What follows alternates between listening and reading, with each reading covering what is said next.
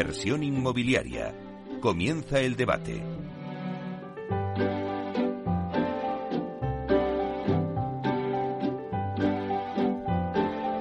Bueno, pues esta sintonía escuchamos nos anuncia el tiempo del debate. Y hoy, pues la verdad es que eh, tenemos los temas de rabiosa actualidad. Hemos cambiado todo nuestro guion y hemos dicho, ah, hay que hacer este debate. Así que doy las gracias por adelantado a todos los ponentes que tenemos hoy en la mesa, porque les he cogido ahí al vuelo casi. Y bueno, pues vamos a hablar, como no, sobre, bueno, pues la ley de vivienda que se ha aprobado eh, comenzamos la semana con el anuncio el 17 de abril del acuerdo por parte de los partidos que forman parte del gobierno, el PSOE y Unidas Podemos, con los independentistas, Esquerra Republicana y Bildu, para aprobar la ley de vivienda que llevaba bloqueada más de un año. Bueno, pues entre las novedades que introduce dicha normativa, por poner un poco alguna pincelada para luego el debate, destaca el tope al alquiler hasta un máximo del 3% en 2024, para luego en el futuro crear un nuevo tope. Bueno, pero el momento, en el 2023, se seguirá aplicando el tope del 2%. Pero es que dos días después de la aprobación de la ley de vivienda, el Gobierno comunicó eh, medidas como la movilización de 50.000 viviendas de la SARE para aumentar la oferta de viviendas en alquiler asequible. Bueno, pues al final, aumentar eh, la vivienda asequible es uno de los principales retos que tiene este sector, el sector inmobiliario. Bueno, pues todas estas medidas han generado un revuelo en el sector que no convence a los expertos del sector, ¿no? Que piden, por un lado, más vivienda social y menos limitación de precios. Bueno, pues vamos a ver todo ello, lo vamos a analizar y desde luego, como he dicho antes, con una mesa de lujo. Bueno, pues tenemos hoy con nosotros a Mariano Fuentes, delegado de Desarrollo Urbano del Ayuntamiento de Madrid.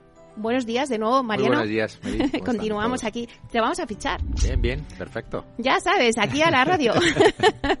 bueno, también está con nosotros David Caraballo, que es gerente general de Alquiler Seguro. Buenos días, David. Muy buenos días a todos. Bueno, era fundamental que estuvieras aquí en este debate porque tela con el alquiler, ¿no? Sí, la verdad es que sí. Luego nos cuentas.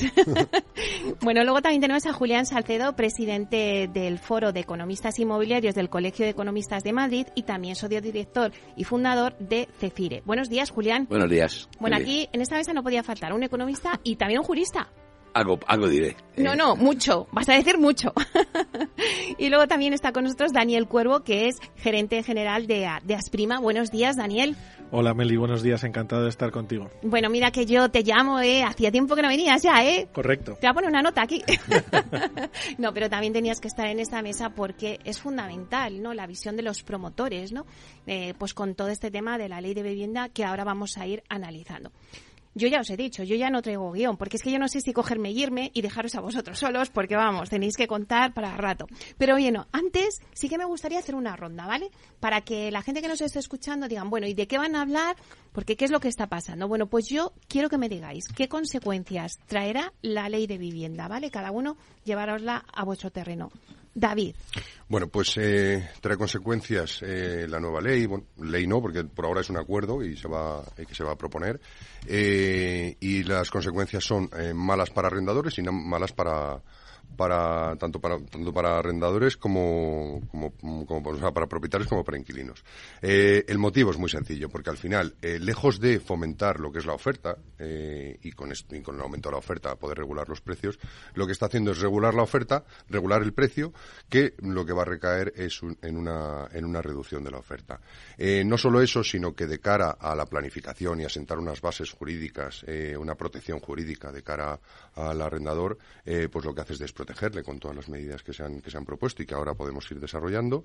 Y, el, y esto lo que hace pues es eh, una contracción clara de que muchos propietarios dirán, pues mira, dejo la vivienda cerrada porque no, no es interesante. No solo por la limitación de precios que marcan en un inicio de contrato, sino porque las actualizaciones que van, que están planificadas, como muy bien indicabas, eh, no responde a una evolución de precios de mercado, ya que sí, el resto de, de, del IBI y el resto de gastos que van a tener sí que van a ir subiendo proporcionalmente. Entonces, bueno, pues eh, muy negativa eh, y, y que perjudica a, a ambas partes. Ujú, Mariano.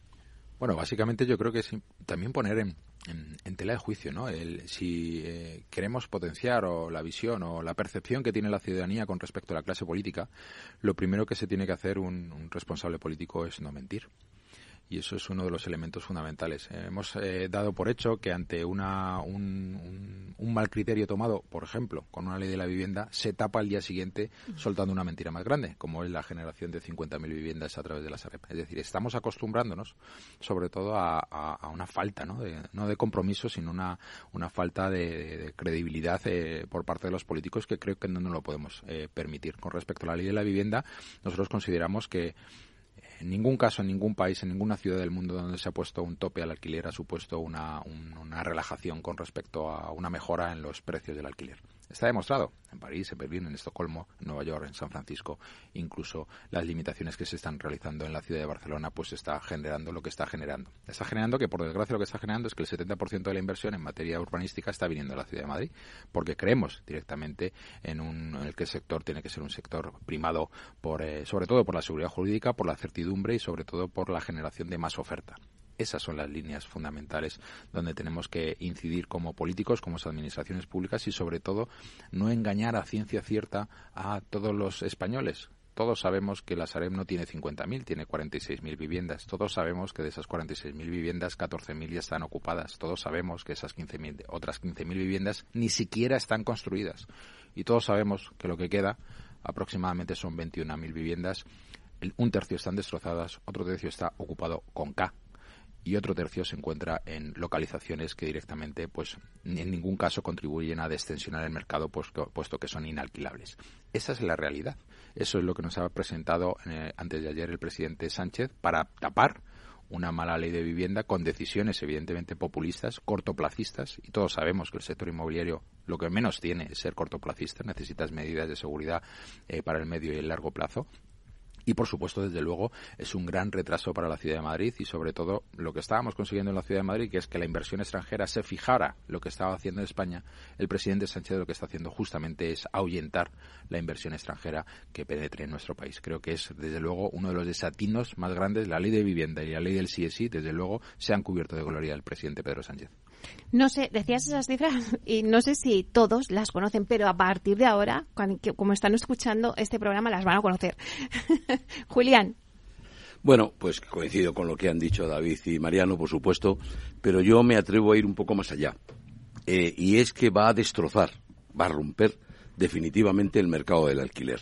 Eh, eh, nunca se puede hablar o se ha podido hablar de un mercado de alquiler único, porque realmente las viviendas están donde están eh, y claro, pues eh, hay más demanda, hay más oferta, el precio varía, eh, no solamente de la ubicación, sino como sabemos todos, pues de las características de la vivienda, la calidad, el tamaño, etcétera, ¿no? Pero cuando esta ley entra en vigor, y me permito decir, si entra, parece claro que va a entrar, ¿verdad? Pero yo quisiera tener alguna esperanza de que se imponga el sentido común. Lo que va a ocurrir es automáticamente se van a producir unas terribles diferencias que van a afectar a los ciudadanos entre territorios. ¿eh? Eh, yo ayer participaba con David en, un, en otro encuentro, ¿no? en el que hice el comentario, eh, no está tan claro eso de que las comunidades autónomas dicen yo no lo voy a aplicar. Hice, unos matices, hice unos matices jurídicos de que la ley de vivienda es una ley que tiene carácter básico, es de carácter básico.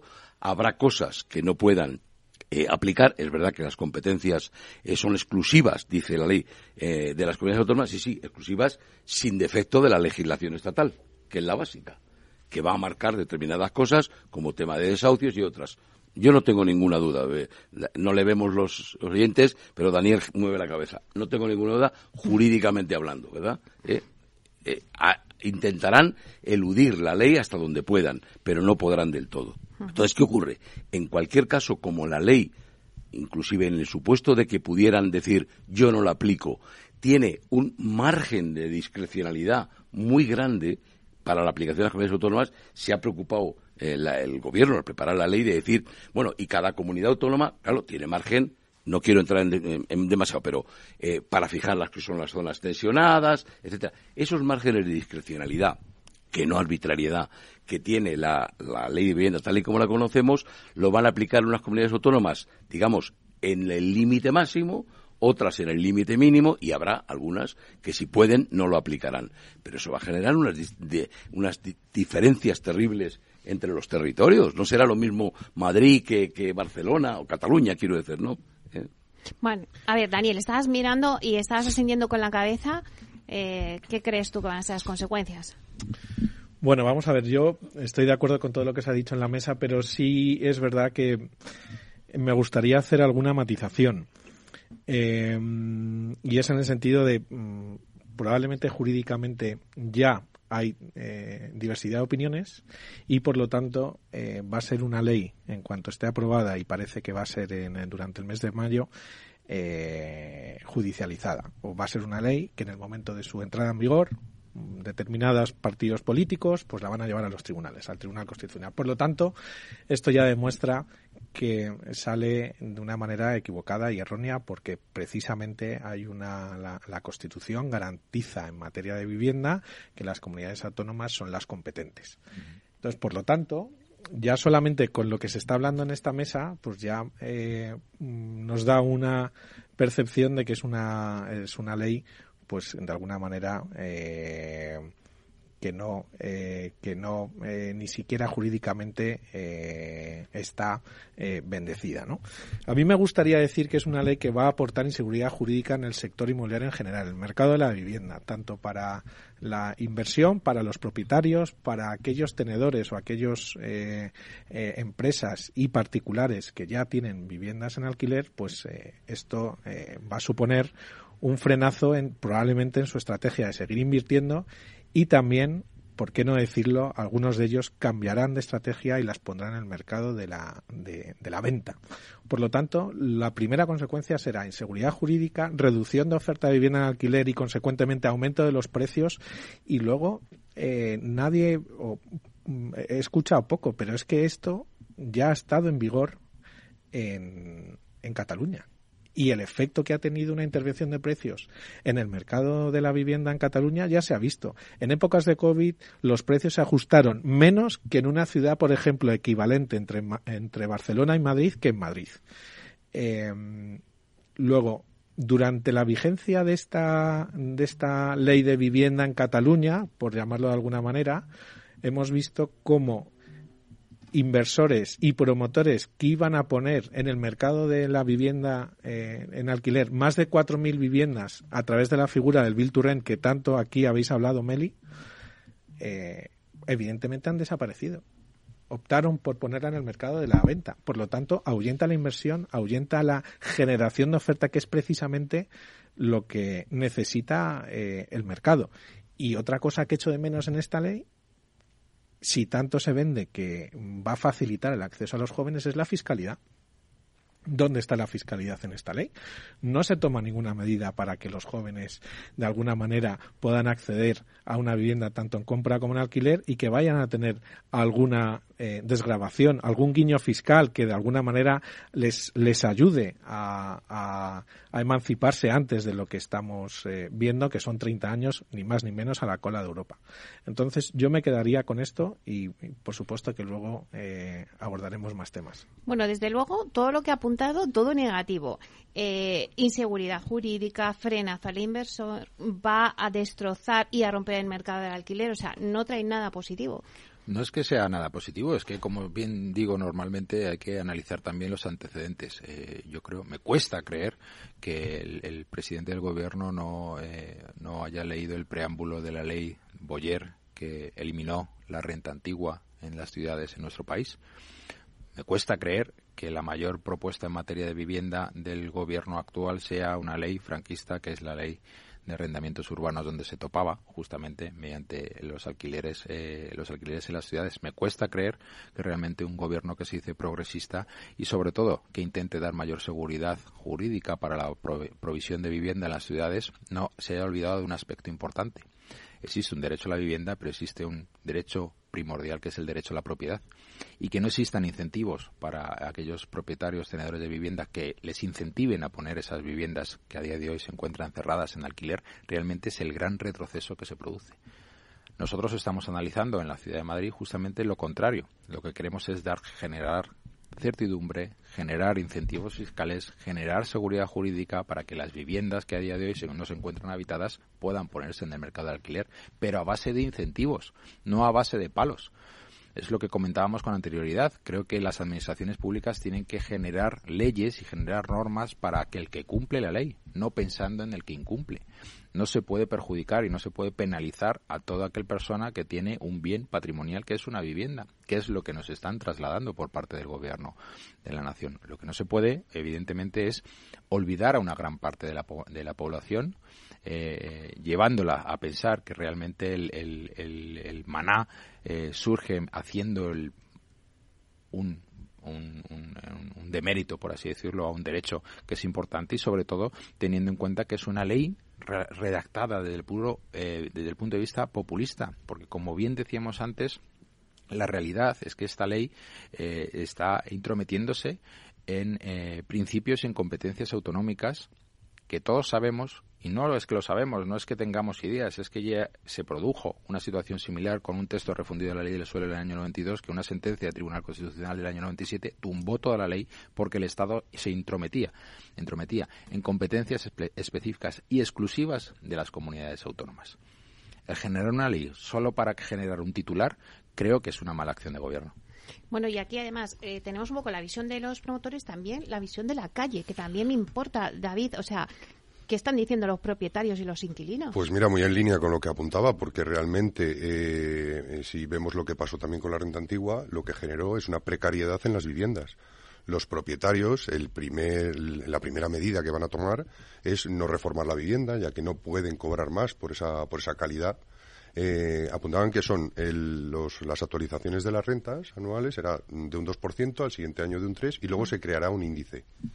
Habría que ver también este índice, porque este índice ha estado en Cataluña y eh, había una aplicación donde tú introducías y ponías que estaba reformada y no variaba el índice y metías distintos factores. Entonces, si esto no va a mejorar mi renta, lo que hago es mm, no actualizo la vivienda y vamos a vivienda precaria, como pasaba un poco con la con la, con la, con la renta antigua. Entonces, el propietario, por un lado, la primera sensación es decir, bueno, pues me veo abocado, el que está abocado a seguir alquilando, a no tomar eh, ninguna reforma eh, de la vivienda y esto es lo que hay, esto es lo que la calidad que puedo, que puedo dar. Por otro lado, también pensemos que mm, toda la subida de tipos han generado subidas en las hipotecas. Había mucha gente que no son grandes tenedores, solo tienen uno, ya llegarán a ser grandes tenedores, porque si con cinco ya, ya somos grandes tenedores. Pero esta gente que tiene alquilada la vivienda por una mera necesidad y que muchas veces estaba cubriendo el alquiler, ¿qué es lo que ha pasado con estas actualizaciones? Que ya tenemos lecturas de este 2%.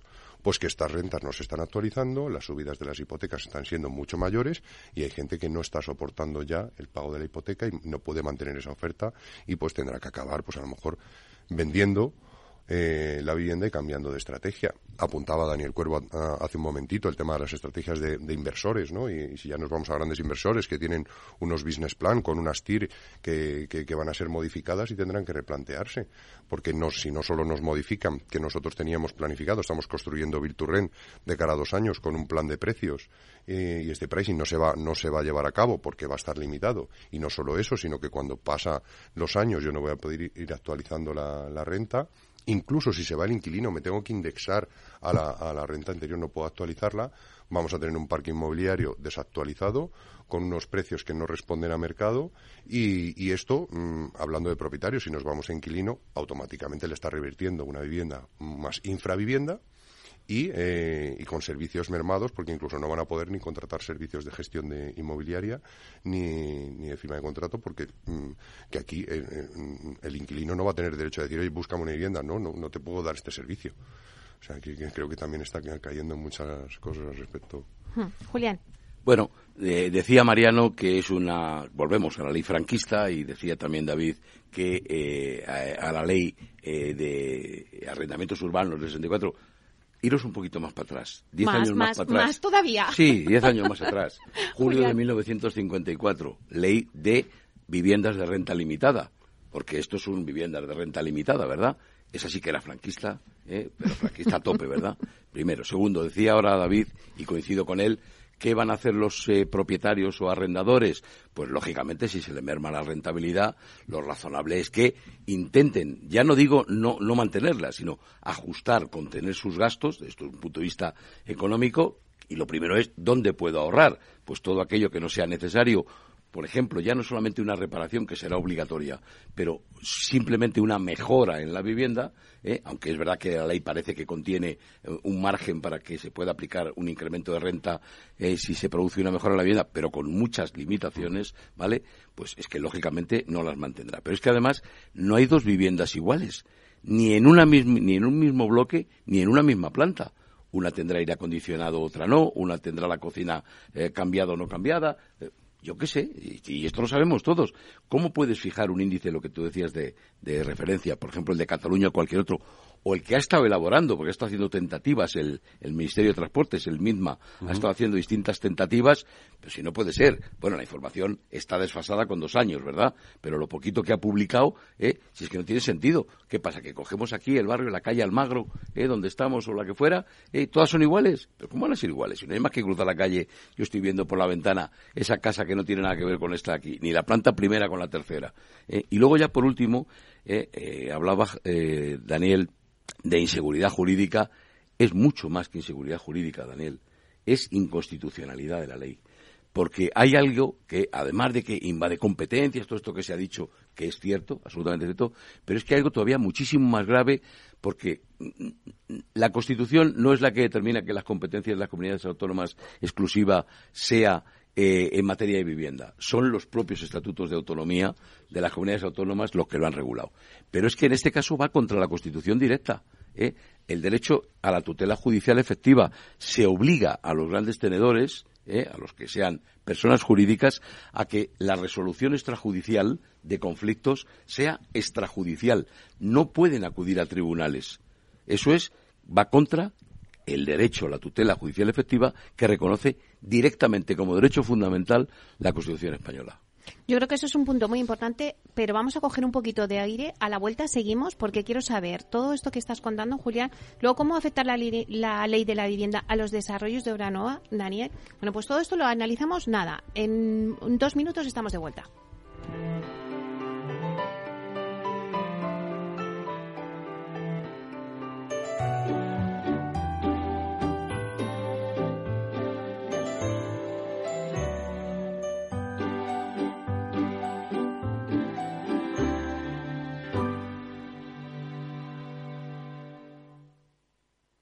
Hey, asistente, busca cómo invertir ante la subida de tipos. Hay aproximadamente 37 millones de resultados. ¿Quieres que los lea? Uf, mejor que no. Puedes seguir buscando entre millones de contenidos, pero un asesoramiento de calidad solo te lo dará un especialista. En Renta 4 te ofrecemos un servicio de asesoramiento gratuito siempre que lo necesites. Entra en r4.com y descubre cómo te podemos ayudar. Renta 4 Banco. ¿Quieres más?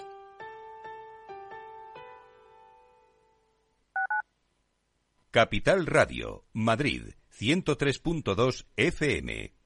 Disfruta de la mejor cocina gallega en Montes de Galicia. Todo un clásico moderno en el barrio de Salamanca. Disfruta de la variada dieta atlántica, de las mejores carnes y pescados tratados con respeto y transparencia y regados con una de las mejores bodegas de la zona. En grupo, en familia o en pareja, Montes de Galicia te ofrece el espacio perfecto en cada ocasión. Los viernes en Capital Radio, la salud protagonista. Valor Salud. Industria, pacientes, profesionales y directivos del sector. Investigación y todas las áreas del mundo de la salud y sanidad con sus personas y empresas. Evolución de la pandemia. Novedades de nuestra medicina y sus profesionales. Con los expertos y destacadas empresas. Valor Salud. Cada viernes a las 10 de la mañana, la salud protagonista con contenidos claves y un estilo propio. Valor Salud. Con Francisco García Cabello.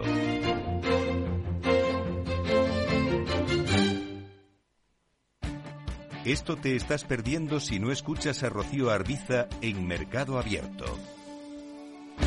Mario Waits, profesor de ESIC y ex consejero del Fondo Monetario Internacional. Llueve sobre mojado, porque antes del conflicto ya el tema de la política monetaria venía muy expansiva, lo que llamamos nosotros la fiesta party pachanga en el Banco Mundial, emitir mucho dinero, y ya llevamos mucho tiempo, con lo cual veníamos con una inflación altísima antes del conflicto. Imagínense que a partir de ahora, con la subida de la energía, yo siempre explico a mis alumnos que si hay algo que afecta muchísimo la inflación es el petróleo, ¿no? Porque afecta al transporte y afecta a todos los derivados, ¿no? Fertilizantes, plásticos, pintura. O sea que si sube el precio del pollo no pasa nada, pero si sube el precio del petróleo sí. Mercado Abierto con Rocío Ardiza.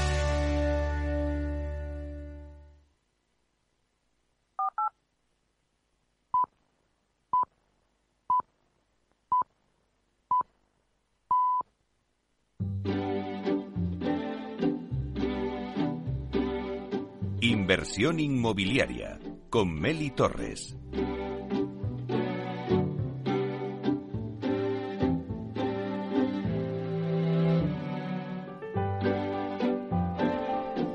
Bueno, pues seguimos con este debate tan interesante que tenemos hoy aquí en Capital Radio con el tema de, bueno, analizar un poco las consecuencias, ¿no? de la aprobación de esta ley de la vivienda. Voy a hacer un repaso rápido a la mesa que tenemos con nosotros. Tenemos a Mariano Fuentes, delegado de Desarrollo Urbano del Ayuntamiento de Madrid.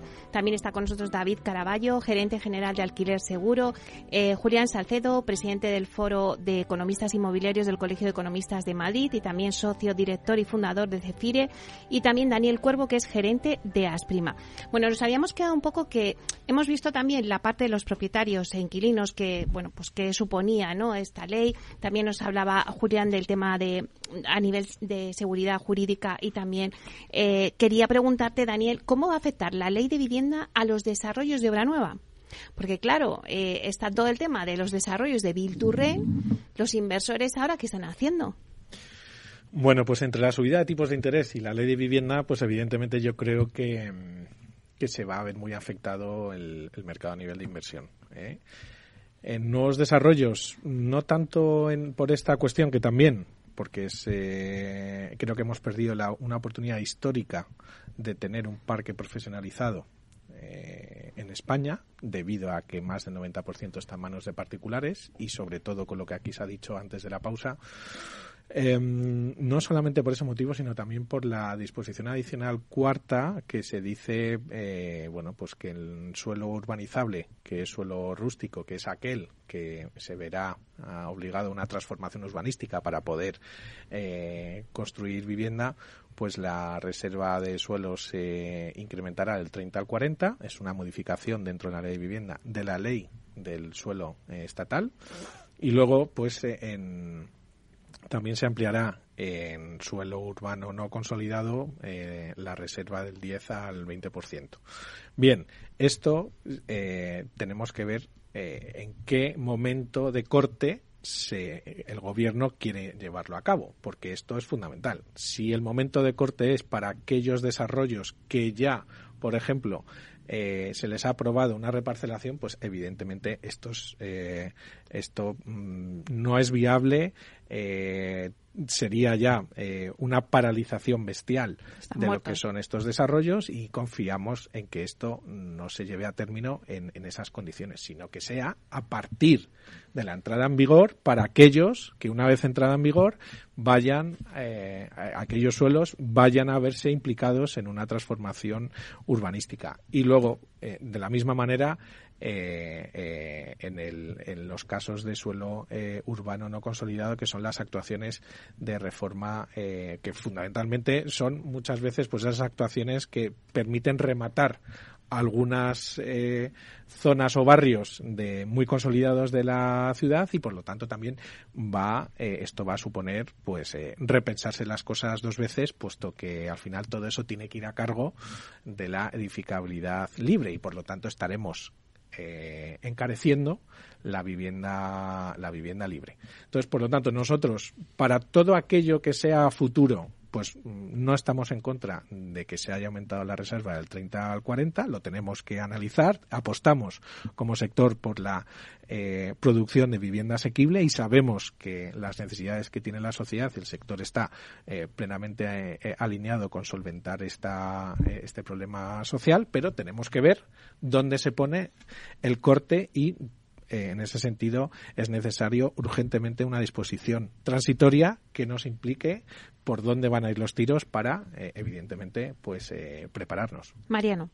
Bueno, básicamente lo que tenemos que tener claro es que es una ley que demuestra una incoherencia en su, en su texto, puesto que no resuelve ninguno de los problemas desde el punto de vista de tratamiento de datos y de estudio y análisis de las consecuencias que tiene la misma y sobre todo porque creo que se basa en, en, principios o en preceptos que, que, no responden a las necesidades de la sociedad, fundamentalmente en, esa limitación de precios, ¿no? en la coacción que se realiza a alguien que ha trabajado durante toda su vida para tener una vivienda o tener dos viviendas o que vive en Cuenca y que se compra una vivienda en la ciudad de Madrid para que sus hijos vengan a estudiar a la universidad, que se esté pensando en poner en alquiler, si ni siquiera esa ley profundiza en ese derecho de la propiedad, en esa garantizar, garantizar que esa vivienda eh, no pueda ser ocupada y si es ocupada a las 72 horas o las 48 horas pueda ser desocupado la persona que, no tiene título habilitante para ello o que establezcan una serie de garantías eh, y de incentivos sobre todo para propiciar esa, ese aumento de la oferta que yo creo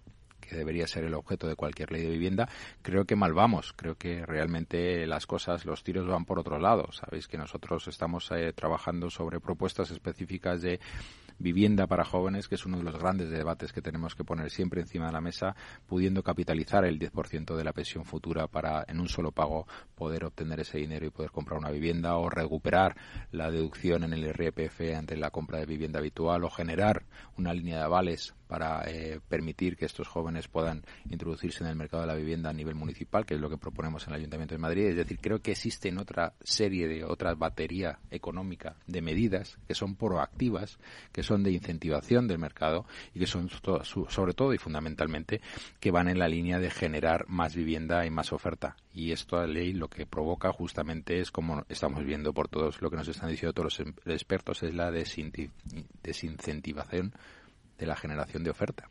Va a haber menos oferta, por tanto, eh, los precios van a subir. Es que es así, es de cajón. Julián. Bueno, resulta sorprendente la facilidad con que los españoles eh, asumimos ciertas cosas y nos resignamos, ¿no? Y no lo digo por, por lo que acaba de decir Daniel, ¿no? Que pedía una disposición transitoria. Es que no hay que pedirla. El principio general de retroactividad de la ley más perjudicial está reconocido en la Constitución y en las leyes. Por tanto, eh, no lo digo por ti, quiero decir que tiene narices, es que nos acostumbramos a todo, ¿no? Que pongan una transitoria, pero oiga, no, cumpla usted la ley, ¿eh?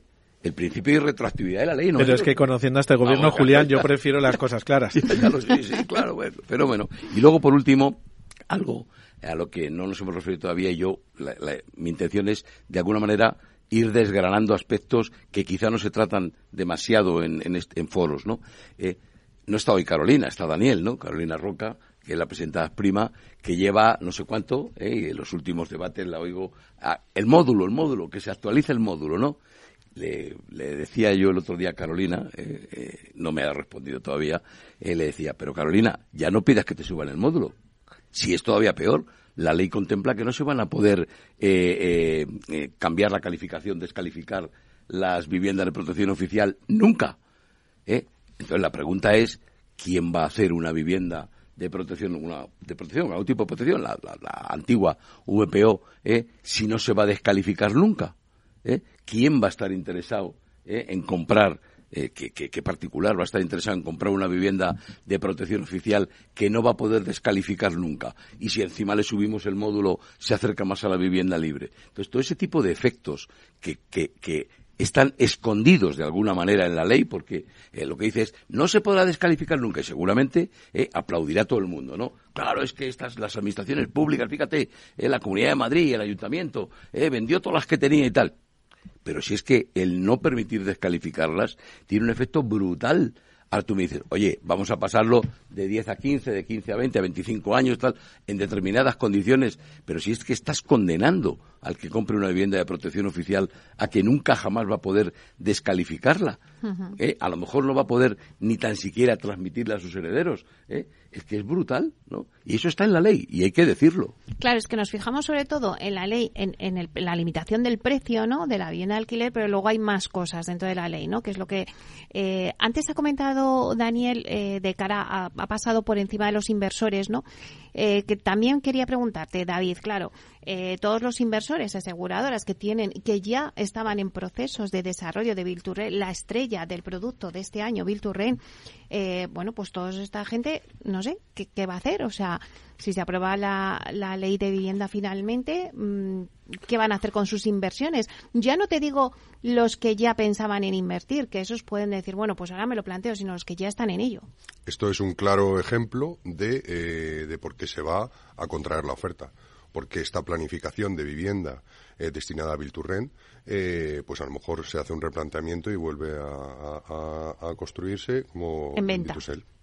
y, y, bueno, y con respecto a los inversores, que, podemos, hablar de grandes inversores y de pequeños inversores que simplemente tienen una vivienda para complementar, antes comentaba Mariano, pues eso, para tener, traer a, sus hijos a estudiar, incluso luego para el día de mañana complementar una pensión o eh, dejar eh, también un patrimonio a sus hijos y, que realmente les están cambiando las reglas del juego.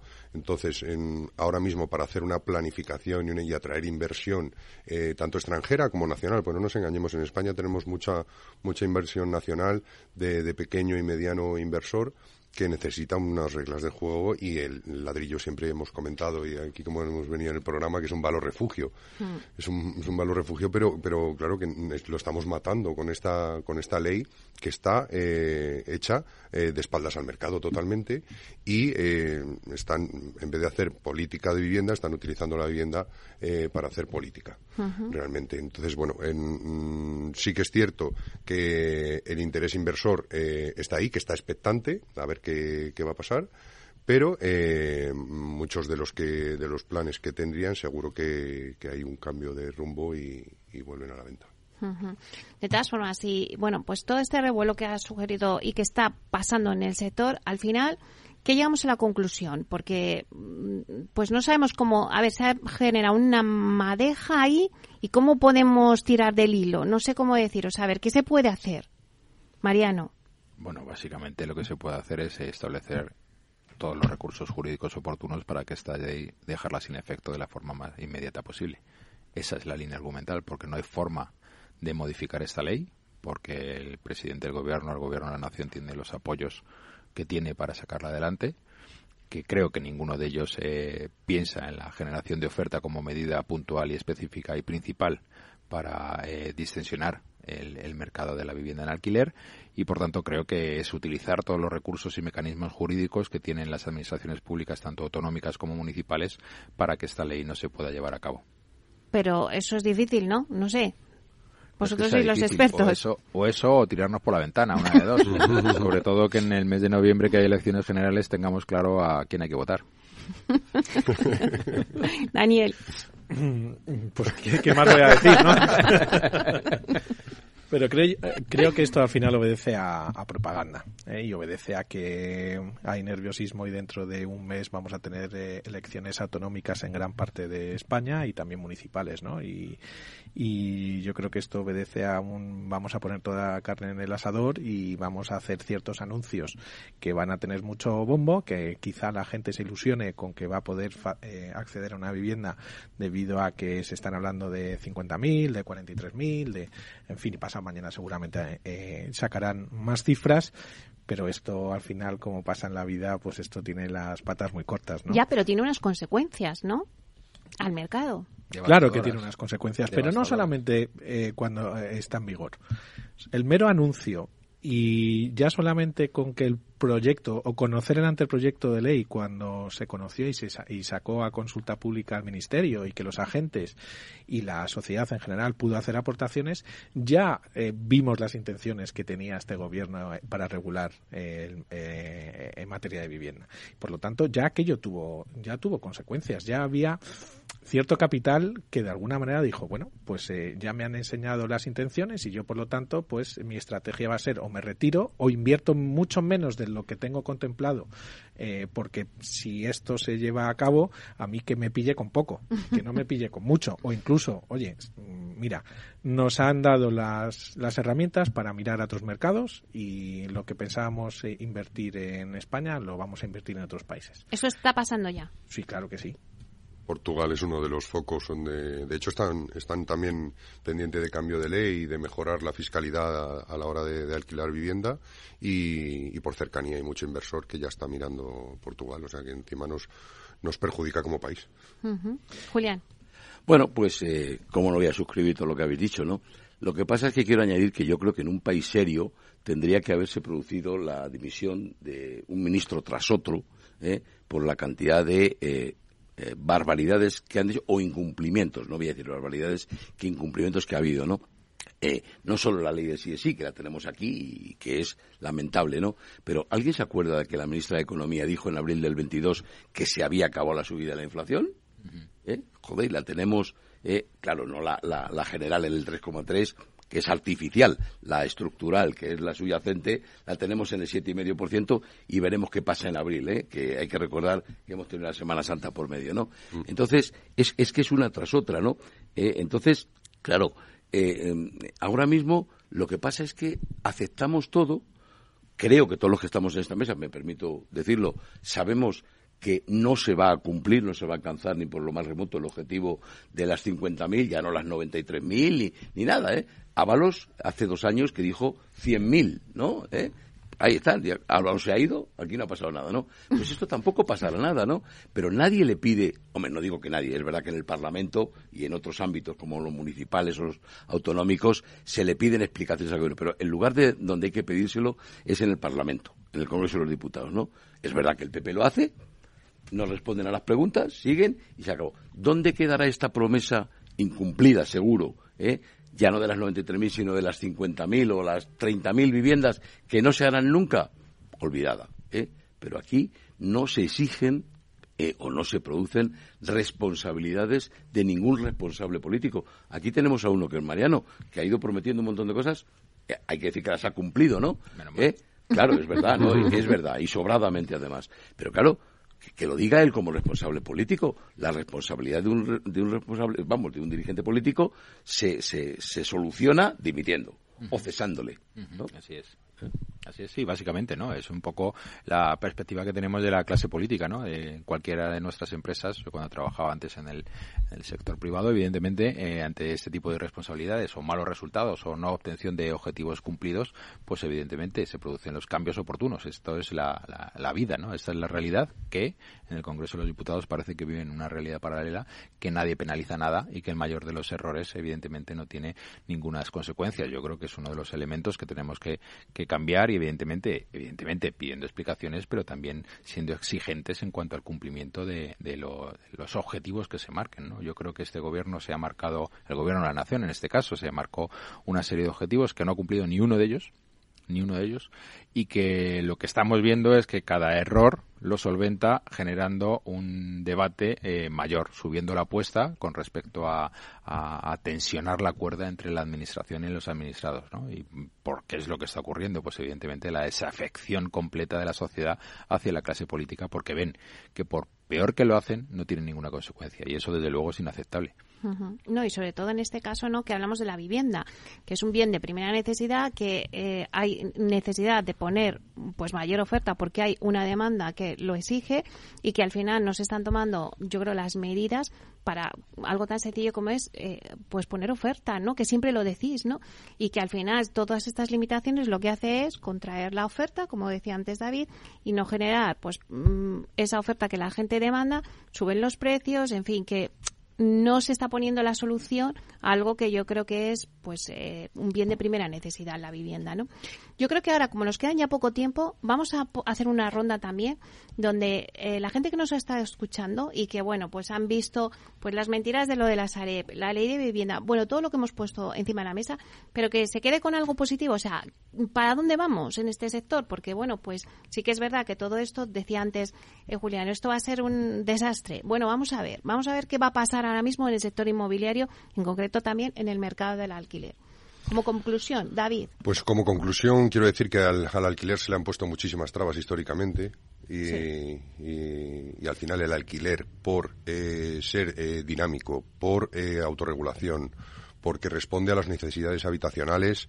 eh, de la gente y por toda la demanda que hay, al final, si hay una carencia eh, y hay mentiras, como estamos diciendo en, la ley de los pisos del Sareb, que no sabemos también las ubicaciones y si respondería realmente a eso, y, las adecuaciones que habría que hacer, al final lo que nos tenemos que quedar es con una demanda tan voraz, el propio mercado, eh, cuando esté reducido, tendrán que tomar una medida de contramarcha por la fortaleza que ahora mismo está teniendo el mercado. ¿Qué quiero decir? Que por mucho que se lo quieran cargar, el mercado del alquiler es muy fuerte y viene ya pegando fuerte y responde a las necesidades, es dinámico y se autorregula, no hace falta regularle. Claro, y los precios, que siempre hablamos de los precios, ¿no? Todas estas medidas lo que hace es que al final aumente los precios. ¿Por no hay oferta? Aumenta los precios y pensemos que una vivienda que no se alquila eh, automáticamente se regula porque es, oferta y, es oferta y demanda. ¿no? no estamos cogiendo compromisos a 30 años o 35 años como pasa con la compraventa. El primer acceso a la vivienda está prácticamente en manos del, de ese piso soltero que antes se compraba. ¿no? Y ahora hay muchos perfiles, dados los tipos de trabajo, que por desplazamiento, por requerimientos, la gente cambia. Hemos también en este programa muchas veces que no, no hay mucho eh, inquilino que es propietario también, que a la hora de cambiar de vivienda lo que hace es alquilar su vivienda y a otra, otra vivienda de alquiler y es muy común. Es decir, nosotros tenemos perfiles que responden a, lo, a, lo, a, ambos, entonces está más unificado. Y eh, de cara a los, a los grandes eh, tenedores que tienen que hacer la, la apuesta, bueno, entiendo que, que tienen que estar expectantes pero que cuando se hace cualquier análisis, cualquier proyecto que queramos poner en marcha, eh, antes de tener un suelo, lo que tenemos que ver es que tengamos demanda. Uh -huh. La demanda existe eh, y el mercado tirará para adelante. Bueno, nos quedamos con eso positivo. Mariano. Bueno, como pues conclusión. Como, como, aspecto positivo, fundamentalmente resaltaría el, el, el, esfuerzo que estamos haciendo en el Ayuntamiento de Madrid para contrarrestar todas estas medidas populistas que nos llegan de otras administraciones. Tenemos que tener claro que el Ayuntamiento de Madrid eh, quiere seguir eh, que la ciudad de Madrid sea ese, no paraíso, ¿no? pero sí ese, ese centro o foco de atracción a la inversión para la generación de nueva vivienda en la ciudad de Madrid, porque tenemos claro que la bajada de los precios solo se produce a través de la generación de más oferta y colaborando fundamentalmente con la iniciativa privada de las administraciones públicas. El que nosotros hayamos sido la primera ciudad de este país en sacar un derecho de superficie en alquiler a precios asequibles, con una reducción cercana al 25% al precio de mercado y garantizando sobre todo la viabilidad del proyecto para la empresa privada, creo que es un, un antes y un después. Nosotros no queríamos sacar un anuncio y que el concurso de la licitación de 25 parcelas en la ciudad de Madrid para la construcción de 2.122 viviendas quedara Hicimos el trabajo contrario, es, nos pusimos en la piel de la iniciativa privada, otorgamos y vimos la posible rentabilidad que era la adecuada para tener un, un, un, adecuado proyecto de viabilidad económica y a partir de ahí generamos el proyecto. Eso es lo importante, que las administraciones públicas se conviertan en que la innovación en todas y cada una de las acciones de las administraciones públicas sea de cara al futuro y viendo lo que se están haciendo en otras ciudades. Ese es el aspecto positivo. Si yo, como el Gobierno de la Nación, mi máxima novedad es establecer una ley franquista, creo que vamos en retroceso. Julián. Bueno, pues eh, creo que pedías algo positivo, un mensaje positivo, ¿no? Mm. Eh, sí se puede. Me cuesta, ¿verdad? ya pero veo, voy a intentarlo. Bueno, yo creo que el problema de la vivienda es tan grave en nuestro país, mucho más grave que en otros países de nuestro entorno. Esto también hay que decirlo. Es que parece que somos únicos, ¿no? ¿Eh? Esto en otros países de nuestro entorno no ocurre, ¿no? El problema existe en todos los lados, pero nunca con la gravedad que ha alcanzado en España, ¿no? Claro, alcanzado porque es producto de las malas políticas o de las no políticas de viviendas que ha habido durante muchísimo tiempo, ¿no?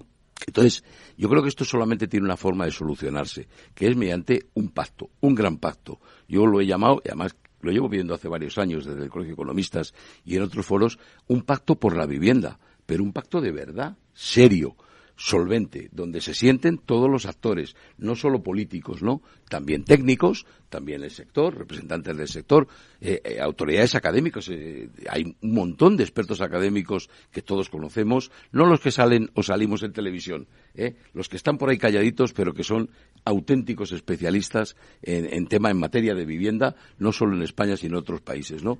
Sentarse, llámalo un libro blanco, como tú quieras, pero que devenga, o sea, se, se, se, conforme en un pacto real que se pueda llevar a cabo, pero un pacto con todos. No puede ser, por ejemplo, ese pacto para la reforma fiscal que hizo el gobierno hace dos años, que no ha salido, se ha metido en un cajón. ¿Por qué? Porque llamaron a una serie de expertos, por supuesto, todos con una cualificación eh, tremenda, pero todos eran afectos, es decir, sabían a lo que iban. Eh, y el resultado, las conclusiones de, de, ese, de esa reforma fiscal estaba definida antes de que se pusieran a trabajar en ello. Eso no vale para nada. Entonces, pero un pacto es absolutamente necesario y yo desde aquí sé que es clamar en el desierto, eh, pero vuelvo a repetirlo. Creo que es absolutamente imprescindible. Bueno, presidente. Mariano, Mariano for president. Eh, Daniel, cuéntanos cuál sería tu conclusión. Bueno, Meli, pues yo creo que el mercado de la vivienda sí tiene solución. ¿eh? Y, creo que las empresas que se dedican y que tienen su actividad en la promoción y en la gestión urbanística de la promoción de vivienda están trabajando para ello. Hay ejemplos de otras administraciones. Aquí tenemos a Mariano también eh, al frente de la cartera de urbanismo del Ayuntamiento de Madrid, también en la Comunidad de Madrid, cómo se puede ampliar la oferta de vivienda en alquiler a precios por debajo de mercado. Y ya hay iniciativas en el, tanto en el ayuntamiento como en la comunidad que llegan a casi 9.000 viviendas entre ambas entre ambas administraciones. Ese es el camino. Entonces, yo no yo me resisto a que eh, esto se nos lleve por delante. El sector ha demostrado una fortaleza tremenda y una capacidad de salir adelante en momentos muy delicados y si eh, le damos la vuelta a la tortilla y pensamos que esta ley, que se han dado mucha prisa en que entre en vigor, eh, como mm, no da con la tecla, sino todo lo contrario, sino que aporta medidas en contra de lo que necesita el sector y la sociedad, pues vamos a ver cuáles son los efectos de esta ley antes de unas elecciones generales y cómo la sociedad ha sufrido las consecuencias de una ley que no está apoyada por ningún eh, por ningún agente que se dedique al sector y vamos a ver claramente cómo las cifras de vivienda de Sareb, la eh, inseguridad jurídica que ha aportado esta ley eh, para que la gente pues vea las consecuencias de una ley errónea. Bueno, pues lo dejamos aquí. Muchísimas gracias a Mariano Fuentes, a Julián Salcedo, a Daniel Cuervo y a David Caraballo por estar aquí. Muchísimas gracias, ha sido un placer. Igualmente, muchas gracias. Muchas gracias, muchas gracias por invitarme. Gracias. Y a ustedes, señores y señoras que nos escuchan al otro lado de las ondas, gracias por estar ahí y compartir este espacio con nosotros. Gracias también de parte del equipo que hace posible este espacio, de Juanda Cañadas en la realización técnica y de quien les habla, Meli Torres. Les esperamos mañana, viernes, de 12 a 1 en Inversión Inmobiliaria. Hasta entonces, que sean felices.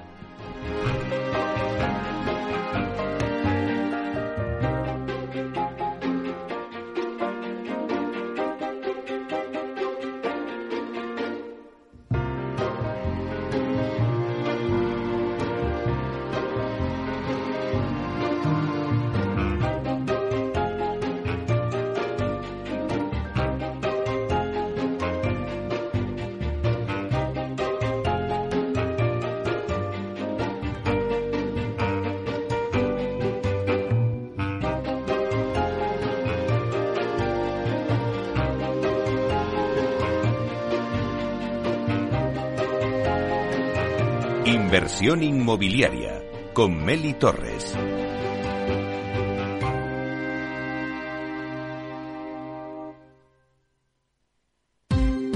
Ya no estamos en la era de la información, estamos en la era de la gestión de los datos y de la inteligencia artificial.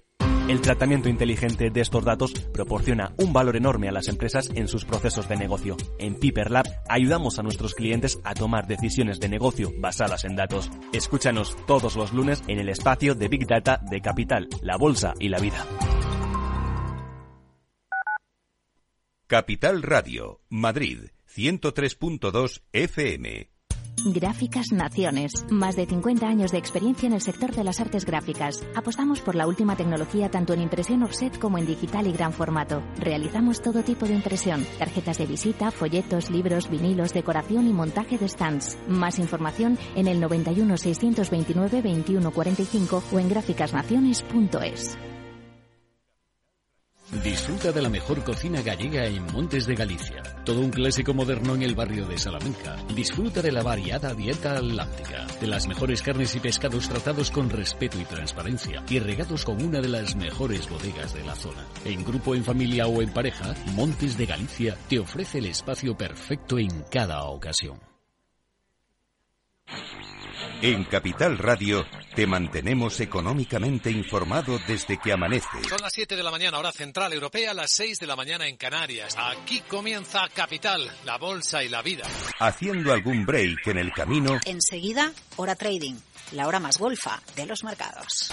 Para continuar informándote después de comer. Son las 4 de la tarde, las 3 en Canarias. Esto es Mercado Abierto, en Capital Radio. Y que cierres el día conociendo todos los detalles. Señoras y señores, buenas noches, bienvenidos. Escuchan la sintonía de Capital Radio. Les invito a que nos acompañen aquí en el balance. Capital Radio. Información económica de calidad.